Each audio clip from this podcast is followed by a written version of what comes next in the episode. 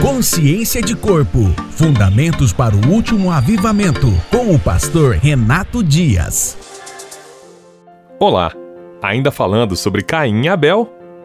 Caim, no caso, representa o homem caído, que tenta pelo seu próprio esforço agradar a Deus, mas com uma consciência corrompida pelo pecado. Veja, Deus é Deus, e ele poderia simplesmente ter deixado Caim se resolver no canto dele e esperar que ele se arrependesse por si mesmo e depois viesse pedir perdão. Assim como costumamos agir quando descobrimos que alguém está magoado conosco, não é mesmo? Porém, Deus age totalmente na contramão, indo até o seu próximo, Caim, ou homem caído, em busca de se reconciliar com ele.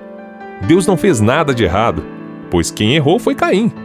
Mas quando Deus procura Caim, ele estava anunciando profeticamente que antes de se entregar na cruz através de Cristo, ele precisava primeiro buscar o homem que pecou contra ele para se reconciliar. Por este motivo, a cruz é sinônimo de reconciliação e não de acusação. Tudo isso provém de Deus, que nos reconciliou consigo mesmo por meio de Cristo e nos deu o mistério da reconciliação. Ou seja, que Deus, em Cristo, estava reconciliando consigo o mundo, não lançando em conta os pecados dos homens, e nos confiou a mensagem da reconciliação. 2 Coríntios 5, 18 e 19. Infelizmente, a história de Caim terminou de forma trágica, mas ainda assim revela muitas verdades sobre nossa relação com Deus e com nossos irmãos.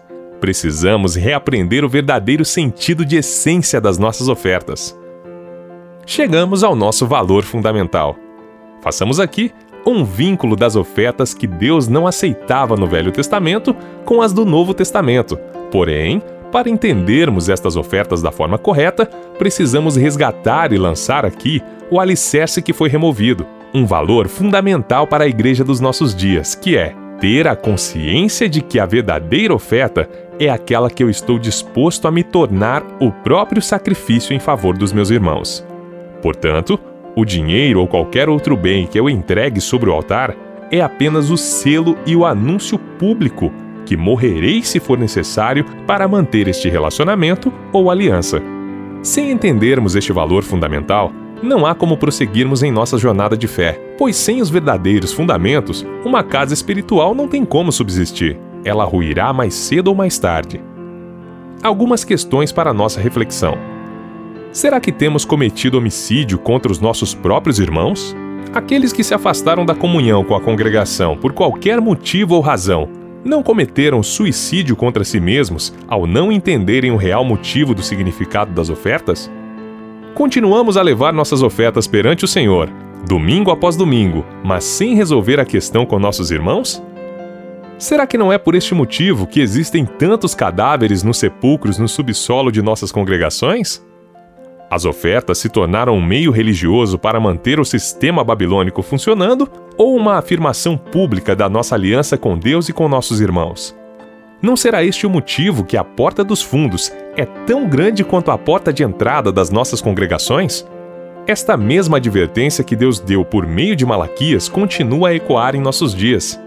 O espírito profético ainda é o mesmo, e ele conclama a todos nós como um só corpo a retornarmos à essência dos dízimos e ofertas.